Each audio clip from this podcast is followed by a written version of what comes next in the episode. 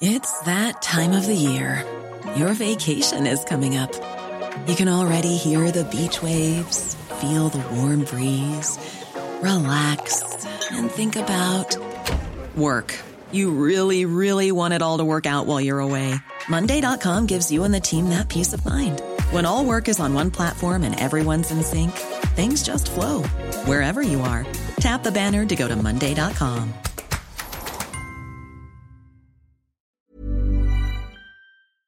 Heraldo Radio. Esto es República H.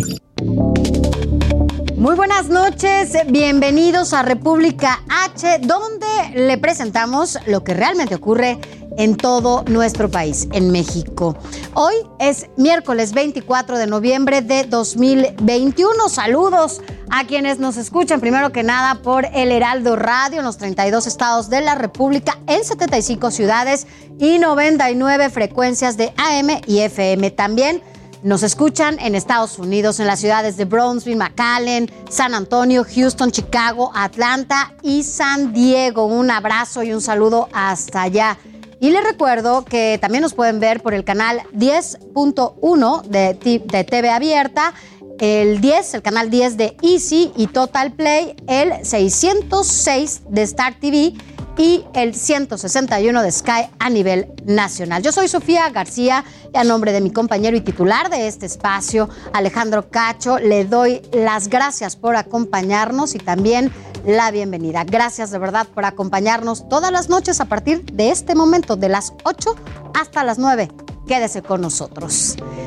Y mire, arrancamos rápidamente con la información a detalle que está ocurriendo, sobre todo en el país. Seguramente usted está al tanto. En medio de la ola de inseguridad que se vive en Zacatecas, el presidente Andrés Manuel López Obrador, junto con su gabinete legal y ampliado, visitan el Estado para presentar el plan de apoyo a Zacatecas. Le daremos aquí todos los detalles en tiempo real de este evento, porque aún se está llevando a cabo. En unos minutos más nos vamos a enlazar hasta Zacatecas, pero también en donde no le están pasando nada bien es en Michoacán, otro de los estados que sufre los estragos de la inseguridad y la violencia. Pero Mientras hay ataques armados y se localizan cuerpos en fosas clandestinas, el gobierno de Alfredo Ramírez Bedoya sigue encontrando también irregularidades en la administración que acaba de dejar Silvano Aureoles.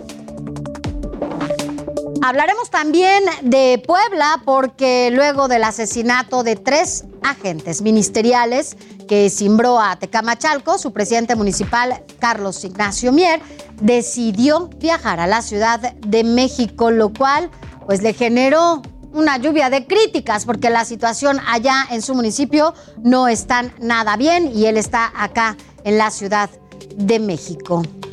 Pero también en más información de lo que está pasando en el país, bueno, pues sigue la emergencia en Tultepec. Esto es información de último momento. Allá en Tultepec, en el Estado de México, los primeros reportes señalan una vez más que debido a una fuerte explosión en un taller de pirotecnia, una persona lamentablemente murió y cinco más resultaron heridas. Sin embargo, las autoridades municipales no han dado a conocer un reporte oficial todavía. Más adelante le daremos a conocer los detalles de esta información de último minuto. Vemos la explosión, imágenes que además se repiten de manera frecuente allá en Tultepec. Lamentablemente esta pues, recién, recién explosión ha dejado a una persona sin vida.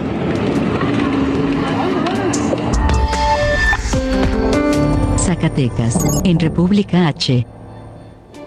Mire, Zacatecas se ha convertido en un verdadero foco rojo de inseguridad. Ahí se registran diariamente ejecuciones, levantones, desapariciones forzadas, enfrentamientos entre bandas delincuenciales. Aunado a esto, bueno, también desde hace unos meses se ha intensificado la práctica de colgar cadáveres. Sí, así, seguramente usted lo ha visto en diferentes imágenes por lo crudo que puede representar esta situación, bueno, pues también eh, se han enfrentado a diferentes, eh, pues, situaciones, sobre todo, bueno, pues por eso está el presidente allá, ¿no? Tratando de que las cosas se aminoren y por eso una presentación de este plan para Zacatecas y la semana pasada en el municipio de Cuauhtémoc se hallaron 10 hombres colgados en un puente. Ayer martes, mire esto, ocho hombres fueron colgados en puentes y árboles allá en Fresnillo. Cifras del Secretariado Ejecutivo del Sistema Nacional de Seguridad Pública precisan que tan solo en octubre de este año en Zacatecas se registraron un total de 2.168 delitos, 127 homicidios, 35 extorsiones y un secuestro. En lo que se refiere a homicidios, en lo que va de este año, encontramos que no ha habido un solo mes en lo que pueda bajar, pues, de los 100 asesinatos. O sea, no se cometen menos de 100 asesinatos. Esto es de, de terror. Mire, en febrero se cometieron 136. En marzo, 115. En abril, 108. En mayo, 106. En junio, 133. 103 más. En julio, 119 en agosto. También en septiembre, 135 cuerpos. 135 más también en octubre, 127. Eh, más en este mes. Así que bueno, pues, ¿qué le puedo decir? De enero a octubre de este año se han registrado un total de 1.217 asesinatos. Ojo, hay que decirlo, estas cifras son oficiales, son del Secretariado Ejecutivo del Sistema Nacional de Seguridad Pública. Así que bueno, son datos que justamente ellos están dando a conocer. Mire, el recrudecimiento de violencia provocó que el presidente López Obrador, como se lo adelantábamos, anunciara una visita hoy al estado de Zacatecas, hoy miércoles, para presentar su plan de apoyo para Zacatecas desde el 12 de septiembre, fecha en que justamente asumió David Monreal como gobernador hasta ayer, se han registrado 414 asesinatos. En lo que va de este año, suman ya 57 cadáveres colgados y de los que solo 34, imagínense, más de la mitad, 34, se registraron en Fresnillo. Y a propósito, el presidente municipal de ese lugar, de Fresnillo, Saúl Monreal, habló de la visita del presidente a Zacatecas. Vamos a escuchar lo que dijo. Lamento mucho, no fui invitado a este evento con el presidente de la República. Lamento mucho porque Fresnillo, ustedes saben, tan solo ayer ocho colgados en nuestro municipio. Y sin embargo, yo confío en el presidente de la República. Él sabe la situación que vive Fresnillo así las cosas allá en Zacatecas, pero mire, para saber cómo van las cosas eh, en la presentación de este plan de apoyo a Zacatecas, hacemos enlace en este momento con nuestra corresponsal Estefanía Herrera, porque Estefanía, el evento, este plan se sigue anunciando, allá está el presidente y tú tienes todos los detalles. ¿Cómo estás? Muy buenas noches. Buenas noches, Sofía. Pues sí, así como lo mencionas, este, aproximadamente a las 6.30 de la tarde arribó a Zacatecas el presidente de la República, Andrés Manuel López Obrador, eh, mientras ya lo esperaban afuera del recinto del, del Palacio de Convenciones. Eh, taxistas eh, que solicitan regularizaciones de las concesiones experimentales que se les habían ofrecido, productores de frijol, quien también pedían este, y denunciaban irregularidades y corrupción en Segalmex. Además, también madres y padres de familia de niños con cáncer solicitando apoyo para eh, medicamentos oncológicos. Y pues bueno, como mencionabas, eh, la situación de seguridad también no dejó pasar. Antes de que arribara el presidente, pues también ocurrió un asesinato ah, en el municipio de Guadalupe, aquí aledaño a donde está el, presidente de la República, donde eh, el presidente este, está ahorita en estos momentos en el centro de convenciones presentando el plan de apoyo a Zacatecas.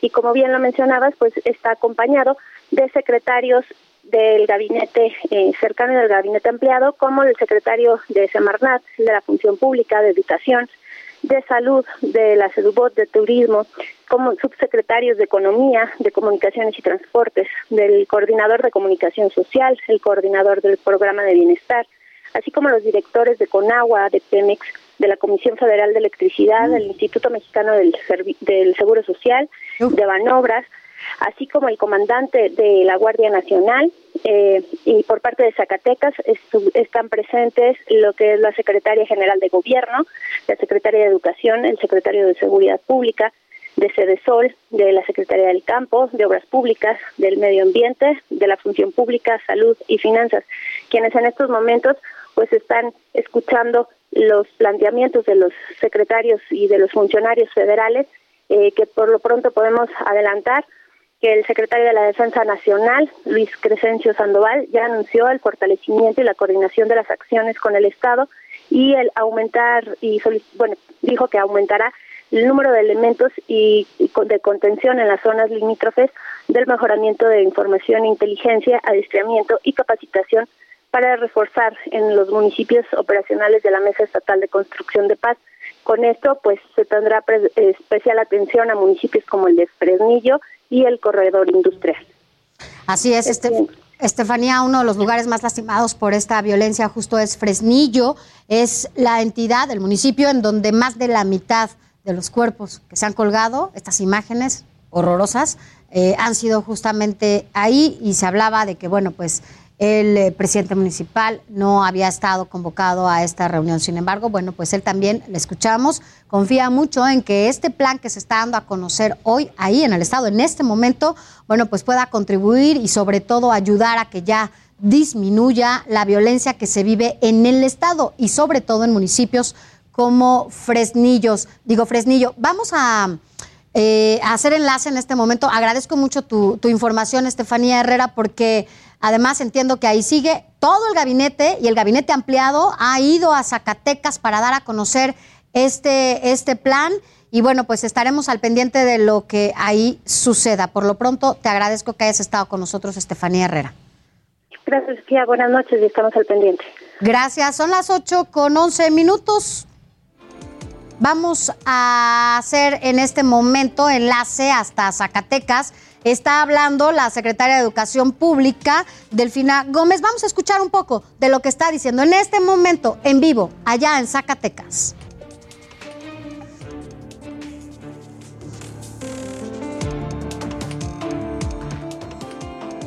Bueno, vamos a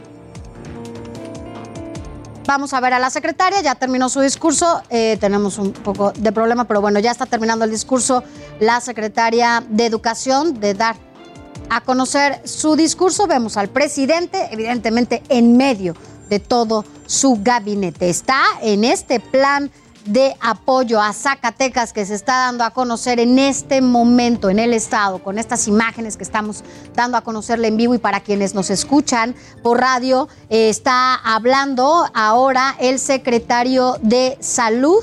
Eh, quien está, bueno, pues dando un discurso en este momento. Supongo que cada uno de los integrantes de este gabinete que acompaña al presidente de su gabinete eh, estarán dando a conocer cuál es la estrategia que implementarán allá en Zacatecas para contribuir a que disminuya eh, pues la violencia y la situación que se vive hasta este momento. Varias imágenes desagradables con cuerpos colgados allá en Zacatecas. Más adelante vamos a darle a conocer cuáles los detalles de esta reunión y sobre todo cuando el presidente dé a conocer y dé su discurso.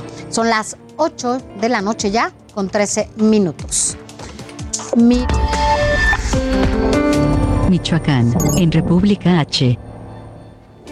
Mire, ahora vámonos a otro estado donde también no la están pasando absolutamente nada bien. Michoacán. Allá en la capital. También nos escuchan a propósito en el 1240 de AM, esta frecuencia de El Heraldo Radio. Gracias por estar con nosotros esta noche y acompañarnos como siempre. Mire, allá en Michoacán continúa la ola de violencia en el estado. Este miércoles, hoy, fueron asesinados a balazos dos hombres en Zitácuaro. La policía municipal acordonó eh, la escena del crimen y dio parte a la Fiscalía Regional para iniciar las investigaciones. También allá, en Zitácuaro, el fin de semana, Un comando disparó contra los asistentes de un jaripeo clandestino, dejando como saldo, lamentablemente, como siempre pasa en este tipo de enfrentamientos, cuatro fallecidos. Allá también, en Michoacán, la noche del martes, el casino Epic de la ciudad de Zamora fue atacado con fusiles automáticos por un grupo armado. El exterior del inmueble quedó destruido totalmente debido a los múltiples impactos de bala. Elementos de seguridad federales y estatales montaron un operativo de búsqueda para dar con los responsables que huyeron después de la agresión. De verdad esperamos que poco a poco y conforme vaya pasando el tiempo y después de que ahora que entraron los nuevos gobernadores y entiendo con nuevas, nuevas estrategias para disminuir la inseguridad y la violencia que se vive en estos estados, bueno, pues hablemos ya de otras cosas y que la ciudadanía recupere sus espacios, recupere su paz, recupere su tranquilidad lo estoy, confío en que las cosas pueden cambiar eh, de manera radical si es que de verdad las autoridades se ponen a trabajar. Mire, a propósito, fueron localizados restos óseos de cinco personas que se encontraban eh, pues, semienterrados en un cerro cercano a la cabecera municipal de Chinchota. De acuerdo con la Fiscalía de Michoacán, los restos humanos estaban en cuatro fosas clandestinas. Luego de las labores periciales, los restos fueron trasladados al servicio forense.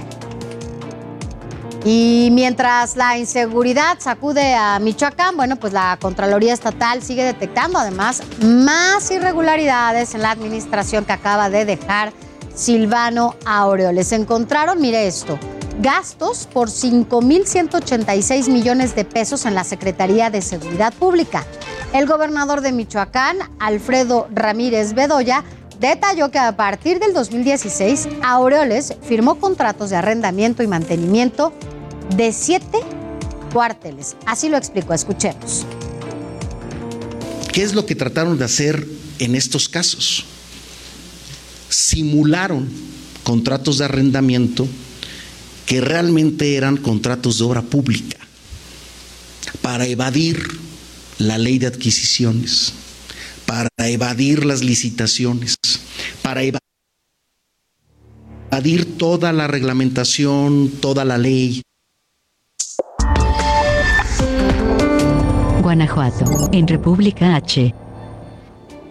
Ahora vámonos hasta Guanajuato. Allá en Celaya, en solo dos días asesinaron a un policía municipal y un agente resultó herida de gravedad, con lo que suman ya 24 homicidios dolosos en este municipio en lo que va del año. Las ciudades más afectadas por el delito de homicidios dolosos son la zona de los Apaseos, Celaya, Irapuato, León, Tarimor, Acámbaro y Salamanca, entre otros. De acuerdo a esto, a lo que reporta la propia Fiscalía del Estado de allá, de Guanajuato.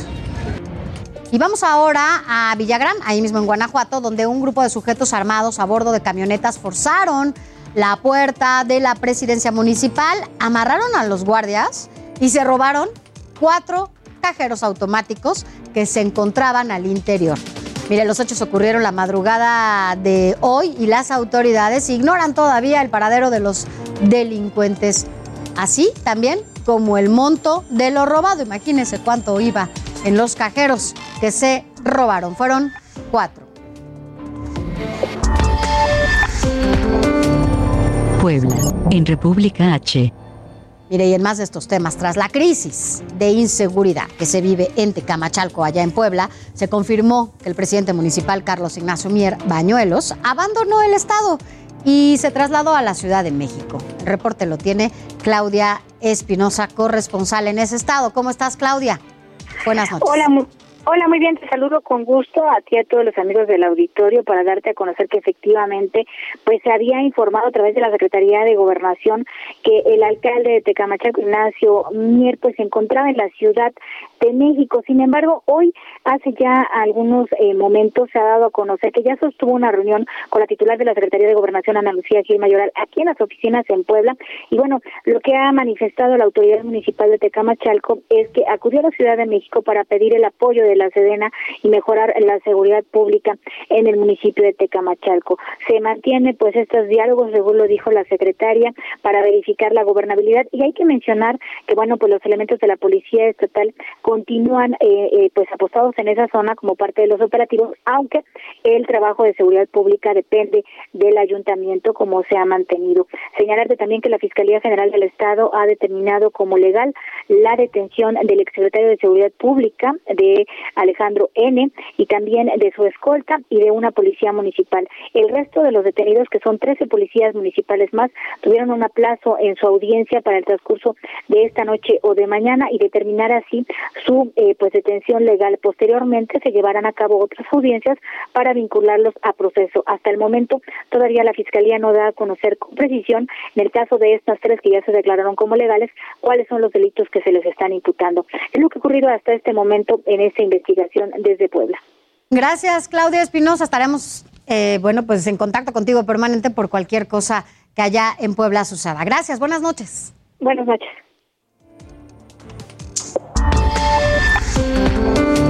Chiapas, en República H.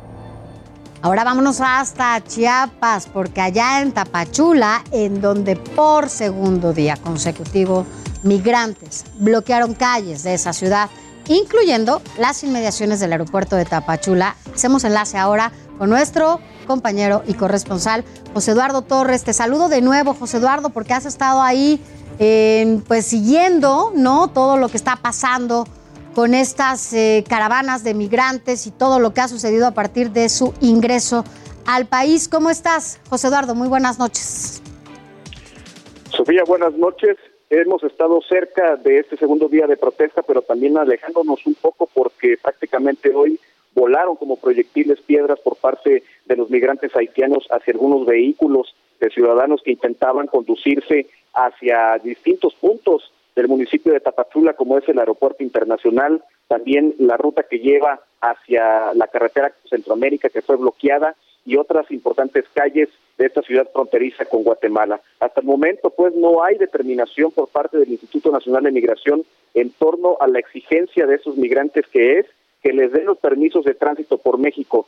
Gianni es un ciudadano cubano que participa en estas protestas y esto es lo que ha dicho en torno a si el INM no le resuelve su situación en las próximas horas. Escuchemos.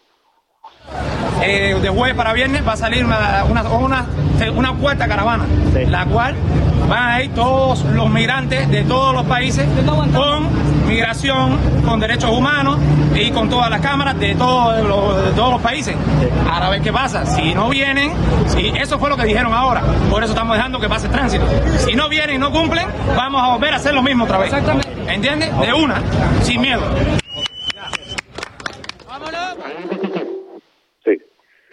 Para no variar, se viene otra posible caravana en las próximas horas en caso de que el Instituto Nacional de Migración no llegue a un acuerdo con estos casi cinco mil migrantes que están eh, exigiendo desesperadamente que se les atienda. Y bueno, y la situación se sigue recrudeciendo al pasar de las horas porque estaríamos hablando de una nueva caravana ya justo en los límites de iniciar diciembre que podría determinar otra larga caminata de los extranjeros. Así que hasta el momento se viene otra caravana y no hay atención por parte de las autoridades federales, Sofía. Oye, José Eduardo, eh, son cinco mil los que ahora están ahí. Ayer ya nos decías que las cosas podían ponerse complicadas justamente desde la madrugada. Ya vimos que, bueno, se han complicado más de lo que pensábamos. Son cinco mil y aunado a esto, esperamos que la próxima semana ingrese otra caravana. En efecto, Sofía, se están movilizando de forma muy rápida estos flujos de migrantes. Todos los días entran alrededor de 400, 500 extranjeros, según activistas de la frontera sur, y esta caravana que estaría formándose de nueva cuenta, pero los flujos siguen, siguen siendo muy persistentes aquí en la frontera sur y de un día a otro se gestan estas caravanas que se han convertido en la única manera en que los migrantes pueden salir. Ya vimos lo que pasó, Sofía, hace unos días con la caravana que estaba en ruta, les dieron papeles a todos, les dieron eh, por regularización migratoria a la caravana que se encontraba a aproximadamente 120 kilómetros de este punto donde me encuentro hoy y que hoy están viajando en autobuses a distintas entidades del país. Así que vamos a ver qué pasa en las próximas horas, porque a pesar de que dicen que se van, las cosas pueden recrudecerse en cualquier momento aquí en la frontera sur, Sofía. Bueno, esperemos que las cosas eh, no se pongan más, más difíciles y que bueno el Instituto Nacional de Migración se ponga ya en contacto con ellos o haga algo en la delegación que tienen allá. José Eduardo Torres, gracias por haber estado con nosotros y cualquier cosa nos ponemos otra vez en contacto contigo. Gracias.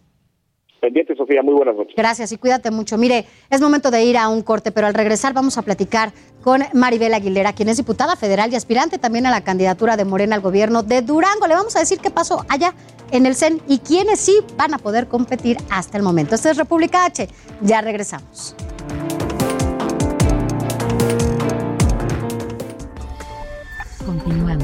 República H con Alejandro Cacho. Heraldo Radio.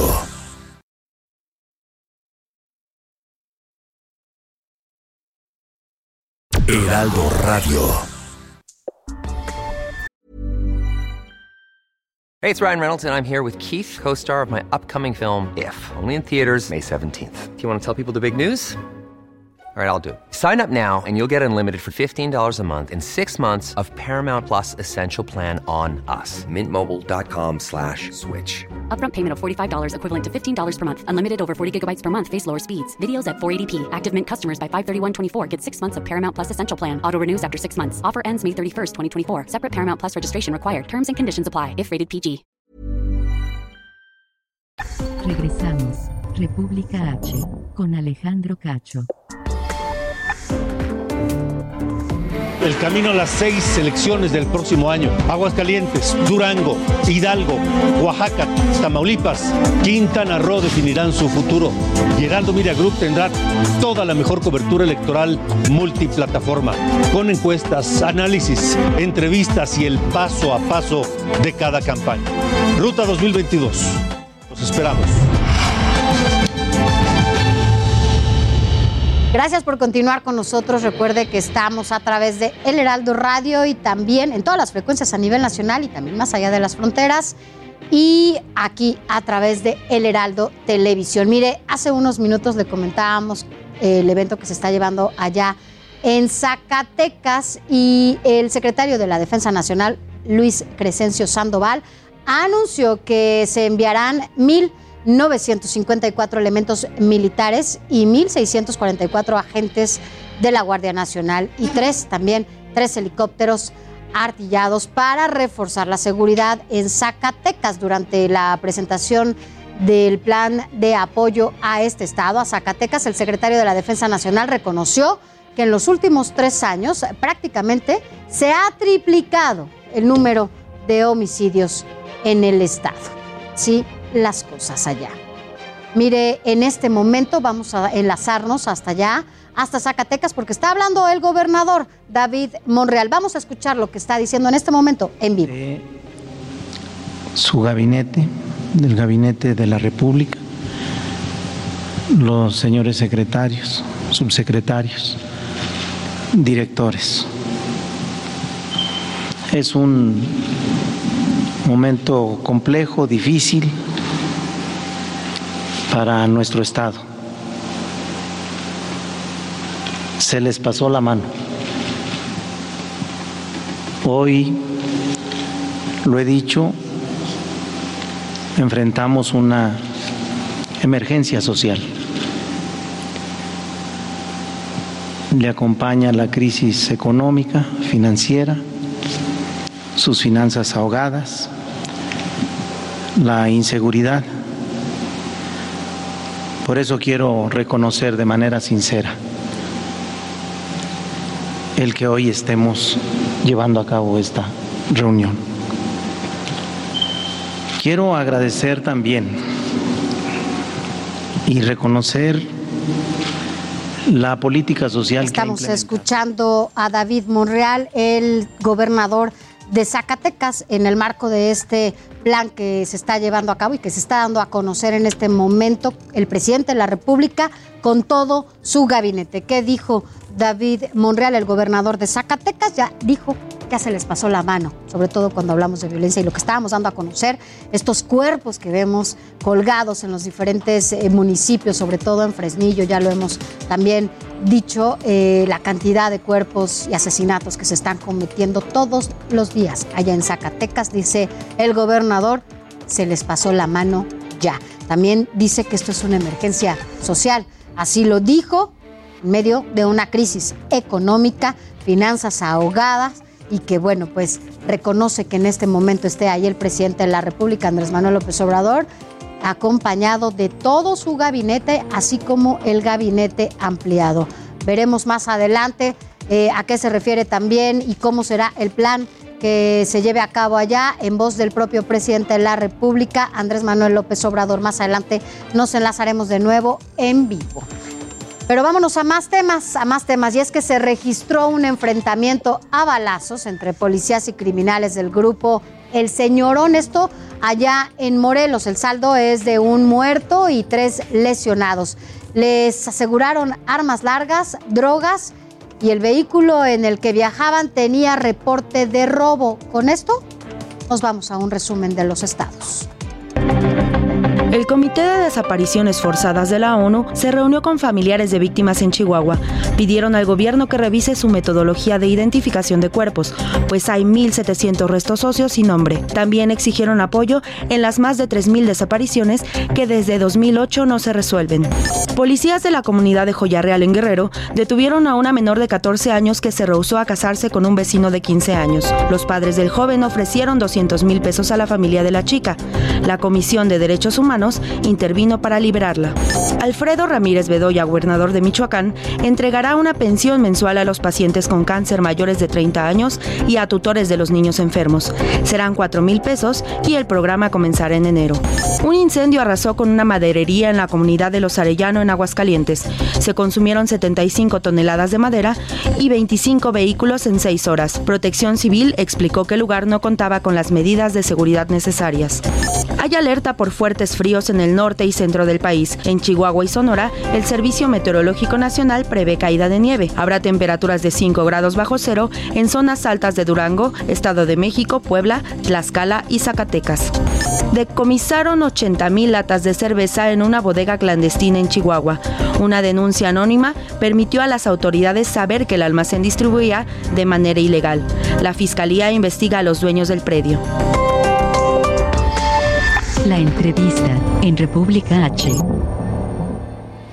Vámonos, vámonos a otra información, a otros temas, porque mire, el INEGI dio a conocer que durante el tercer trimestre del año, 3.9 millones de mexicanos se han sumado ya al empleo informal y la pobreza laboral llegó a 40.7%. Y para hablarnos sobre este y otros temas económicos, nos acompaña aquí esta noche Carlos Pena, quien es director general de T-Research. Carlos, muy buenas noches, gracias por estar con nosotros. Y bueno, quisiéramos hablar que las cosas van subiendo, pero no, van disminuyendo y el desempleo también es un factor que ha provocado que la gente en un acto de sobrevivencia pues se sume, ¿no?, a la informalidad. Así es, Sofía, buenas noches, ¿cómo estás? Un saludo a ti, a todo tu auditorio. Como bien lo comentas, malas noticias, por lo menos en la parte económica, eh, donde el INEGI y el Coneval marcan que subió el porcentaje de pobreza laboral. ¿Qué es esto la pobreza laboral? Es precisamente el porcentaje de mexicanos o el número de mexicanos que no les alcanza con su ingreso ni siquiera para comprar la canasta básica, la famosa canasta básica que existe en México. ¿Qué porcentaje es? Cerrando números, casi 41% de los mexicanos no les está alcanzando para poder comprar la canasta básica. ¿En dónde se están quedando ellos? Están quedando en un ingreso de 2.769 pesos, Sofía, es decir, muy por debajo de lo que debiéramos de estar ganando y del mínimo incluso para poder comprar lo básico para comer. Ya ni siquiera estoy hablando de otras cosas, Sofía, es para comer.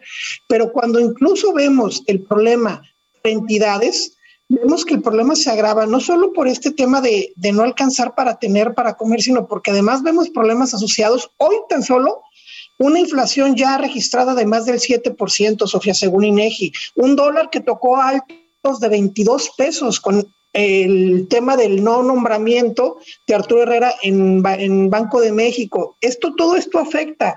Si de por sí ganamos poco y hoy nuestro dinero vale menos con un problema con el dólar y con una inflación en 7%, nunca antes vista, de verdad impresionante y que no se va Desde noventa y tantos, ¿no? 98, entiendo.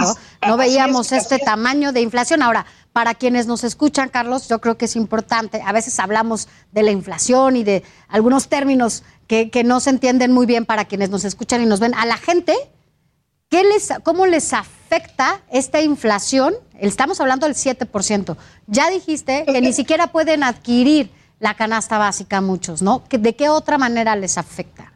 Es muy fácil, la inflación es tan sencillo como el incremento de precios. Si hoy eh, un kilo de huevo valía, voy a poner un número imaginario, 10 pesos, con la inflación seguramente va a valer 10,70 o quizá 11 pesos. Se va a ir más caro de lo normal, pero nosotros vamos a seguir ganando el mismo dinero. Ya vimos, 40% va a ganar solo 2.700 pesos, es decir, nos va a salir más cara las cosas. Y nosotros pues tenemos que seguir comiendo, no podemos comer menos, 7% menos, tendríamos que seguir comiendo y darle de comer a nuestra familia. Ese es el gran problema. Y cuando lo vemos por entidad, Sofía, es impresionante cómo, por ejemplo, en Chiapas, eh, la pobreza laboral alcanza casi 70%, 68.5%, casi 7 de cada 10 chiapanecos se encuentra por abajo de su ingreso para poder comprar la canasta básica. Y por el otro extremo, en el otro México, tenemos un Baja California Sur, donde alcanza incluso 20%, donde dos de cada ocho no tiene, pero ocho sí. Entonces estamos viendo dos Méxicos y el promedio nacional, insisto, 41%. Pero el problema de Chiapas incluso es mayor que el de Oaxaca, que todos pensábamos o algunos pensábamos que Oaxaca era quizá donde más pobreza podría haber en México. No, es en Chiapas. En, en Oaxaca es 64% y en Chiapas 69%. Es decir, los problemas son graves y vemos el salario por entidad o el, el, ingreso pero por entidad, bueno, vemos en Baja California Sur, tienen un ingreso promedio per cápita, es decir, por cada uno promedio de los habitantes estarían ganando más de 5 mil pesos, cuando en Chiapas estarían ganando apenas 1.440 pesos, Sofía. Es decir, las diferencias son abismales y el problema sigue siendo el mismo. No nos va a alcanzar para comprar lo básico. No, para nada, y como siempre, los más afectados, ¿no? Casi siempre son los, bueno, siempre son los más pobres, como dicen, ¿no? Primero los pobres. Y bueno, em, ahora que se suman más de 3 millones a esta, pues a la pobreza laboral y la inflación, como está afectando los bolsillos en cada una de, los hogares, bueno, pues la gente tiene que sobrevivir, ¿no? Tiene que, que, hacer otras cosas y entonces empieza a vender lo que puede, ¿no? Y con ello entrar a este mercado informal. Así es, comienza el, el, Todos tenemos que hacer algo para comer, no nos podemos quedar sentados. Más si tienes hijos, ¿no? Y familia y, dependen de ti. Una que cuidar, un hogar que alimentar. Y es cuando, aquí hay un dato importante, mi querida Sofía, es cuando entra la gran importancia de los apoyos sociales por parte del gobierno federal. Te voy a dar dos datos muy rápidos.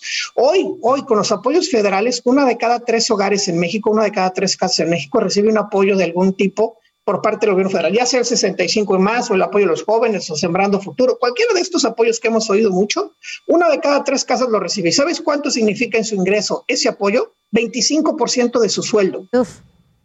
Entonces, cuando vemos que no nos alcanza con lo que ganamos y viene el gobierno federal y nos ayuda, pues estamos muy contentos con el gobierno federal que nos ayuda. No necesariamente estoy diciendo que sea la mejor forma de ayudar a un... claro, no, y menos a un, país, ¿no? A ver, Carlos, en lugar de que estén generando políticas públicas que ponderen, que ayuden, que contribuyan a que haya un crecimiento importante para todos, ¿no? De manera transversal, o sea, desde las diferentes eh, regiones del país no es igual Chiapas que Mérida o diferente, o Oaxaca y Chiapas, como lo acabas de decir. O sea, en lugar de generar este tipo de políticas que ayuden ¿no? a, las familias de otra manera, generando trabajo, ¿no? Dándole certeza, seguridad social, bueno, pues lo único que pasa es que pues les dan esta tarjeta que hace que además dependan de ella para comer ellos y, que su familia. Y muy probablemente genere también la inflación, porque como ya hay más dinero circulante, los precios suben. Es decir, no está generando empleo, no se está generando empleo en inversión, no se está generando riqueza de alguna manera.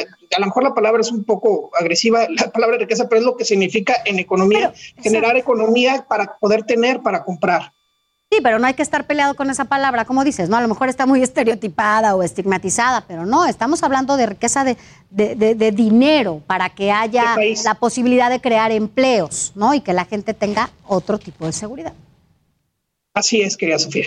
Bueno, Carlos, pues la verdad es que quisiéramos hablar de otros datos, ¿verdad? Otros datos y muchísimo más, eh, pues, buenos, ¿no? Para, para el país, pero bueno, parece que todavía será un 2022 eh, triste en lo que se refiere al desempleo, a las economías, sobre todo de la gente en su casa. Eh, todavía no termina la pandemia y las cosas todavía no están al 100%. Yo creo que ahorita vamos a empezar a, sufrir ahora sí los efectos de la pandemia en real. Y súmale a eso los problemas de la inseguridad, Sofía. Lo acabas de mencionar hace un momento en tu nota en Zacatecas. Así es, ¿no? Hay que ver, hay que ver cómo, cómo se...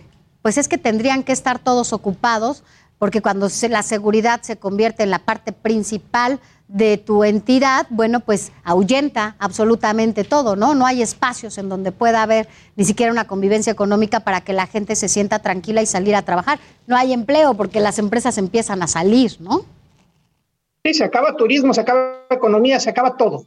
Así es, pero bueno, Carlos Pena, director general de T-Research, gracias por estar con nosotros esta noche y bueno, esperemos que pronto podamos platicar de otros datos, por lo menos más claro, a más. Te mando un fuerte abrazo. Gracias, igualmente. Gracias, Carlos. Buenas noches. Mire, vámonos a más información porque hay datos de último minuto. Esto sobre la explosión en Tultepec. Las autoridades reportan que lamentablemente fueron ya dos personas las que murieron y tres más resultaron heridas, quienes también ya fueron trasladados al Hospital Regional de Alta Especialidad de Zumpango para ser atendidas. Así las cosas allá en Tultitlán. Otra vez, otra explosión. Cada vez que pasa esto, por supuesto, hay heridos, hay muertos, lamentablemente.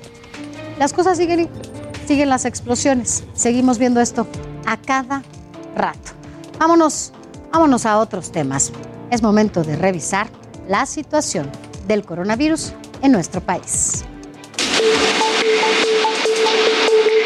De acuerdo con la Secretaría de Salud, México acumuló 293.183 muertes por COVID-19. En cuanto a los contagios, se confirmó un total de 3.872.263 casos. En Morelos se registraron enormes filas en el inicio de la vacunación a jóvenes de 15 a 17 años. Los tres módulos instalados en Cuernavaca fueron insuficientes y la gente llegó desde las 4 de la mañana. Hubo molestias debido a que reportaron que la aplicación de dosis empezó muy tarde. Sinaloa inició con la vacunación del mismo sector. Culiacán, Los Mochis y Mazatlán instalaron módulos que estarán abiertos de 9 a 5 de la tarde. Primero se vacunará a los jóvenes vulnerables con las más de 118 mil dosis para la primera cobertura. El lunes comenzará la vacunación anti-COVID para el grupo de 15 a 17 años en Tamaulipas. Los primeros municipios serán Altamira, Madero, Tampico y Ciudad Victoria. Por ahora se cuenta con más de 80 mil dosis. El Estado de México también vacunará a los jóvenes. Se iniciará en 77 municipios con la dosis Pfizer y deberán llevar su CURP, acta de nacimiento y el formato de registro en la plataforma de gobierno.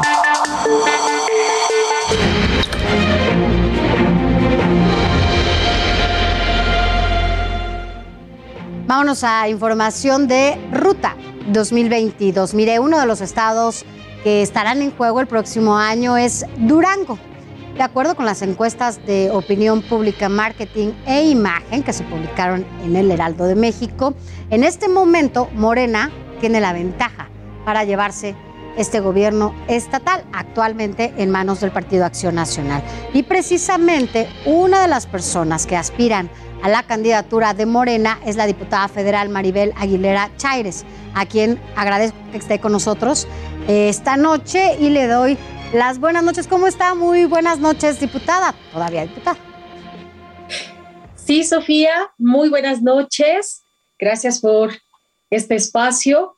Y efectivamente, aún soy diputada. diputada, pero además fueron 14 los aspirantes que se, que se registraron y al final solo quedaron cuatro. Son dos mujeres, dos hombres, pero todavía pueden incluirse dos más al inicio de, bueno, cuando empiece el proceso, ¿no? Cuando se lleven a cabo las encuestas.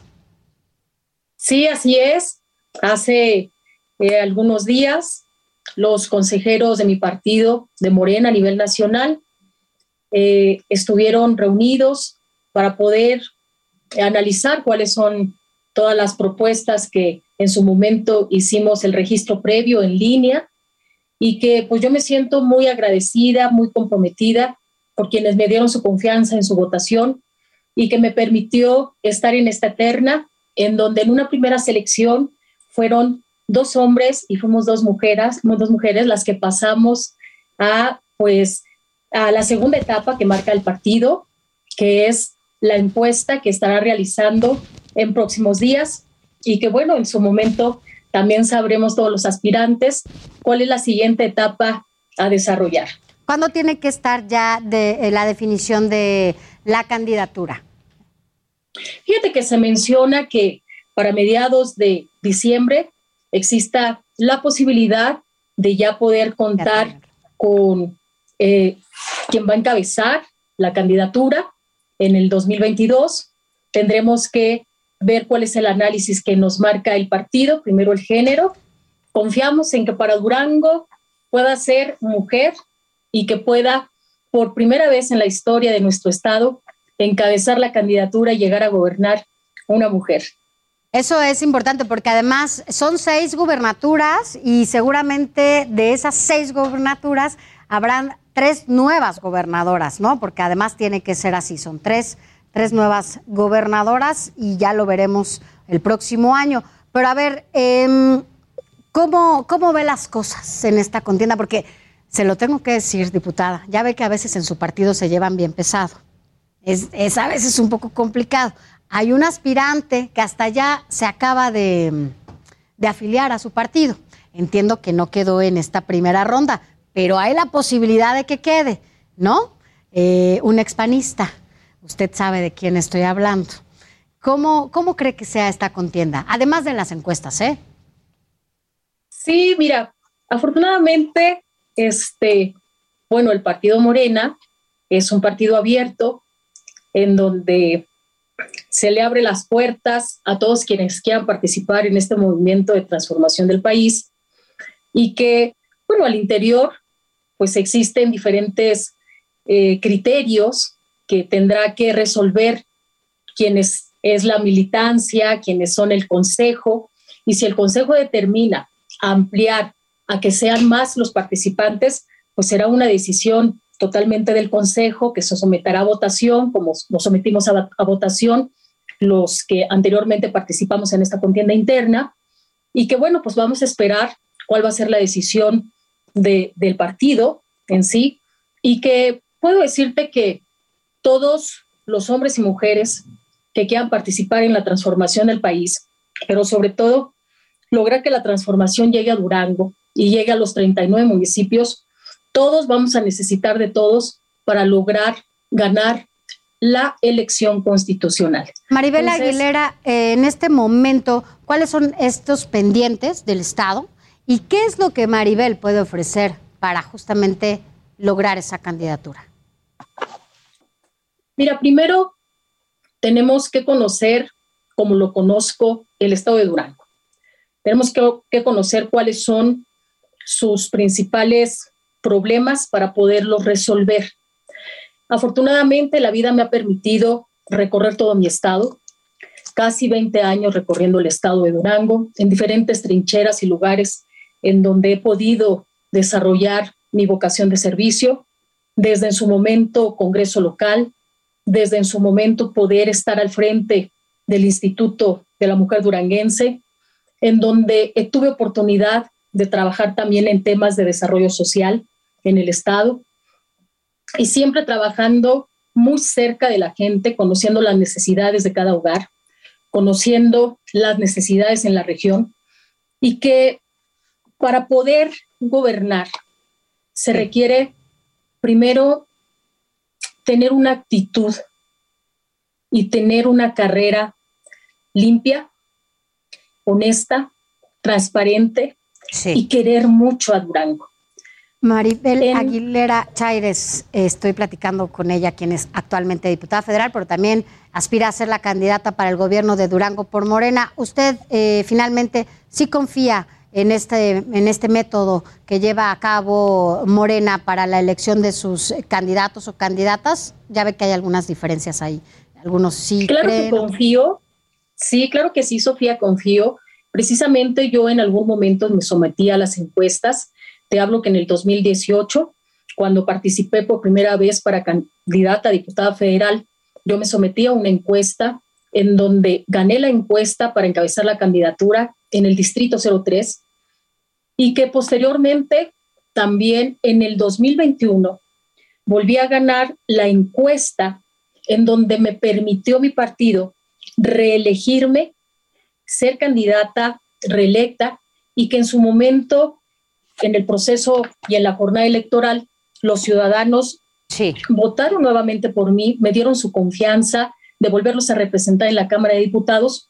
Yo creo, yo creo en la encuesta, yo creo que van a tener criterios, como en su momento nos explicaron a los aspirantes, algunos criterios que determinará el partido y que en estos criterios le va a permitir a la población poder votar. Así es. De saber a quién le van a dar la confianza, a qué hombre o a qué mujer le van a dar la confianza, que cumpla con los requisitos que necesita el pueblo. Así es. Para Así elegir a su mejor representante. Así es, diputada. Bueno, pues ya estaremos platicando con usted más cercano a toda esta elección de la candidatura. Maribel Aguilera Chaires, quien aspira justamente a esta candidatura por Morena al estado de Durango. Gracias por haber estado con nosotros esta noche aquí en República. Muchísimas gracias. Gracias y éxito. Estoy segura que vamos a lograr la candidatura. Vamos a gracias. encabezar este proyecto. Muchas gracias. es importante sumarnos todos. Así es. Muchas gracias. Esto fue todo por hoy aquí en República H. Hasta mañana.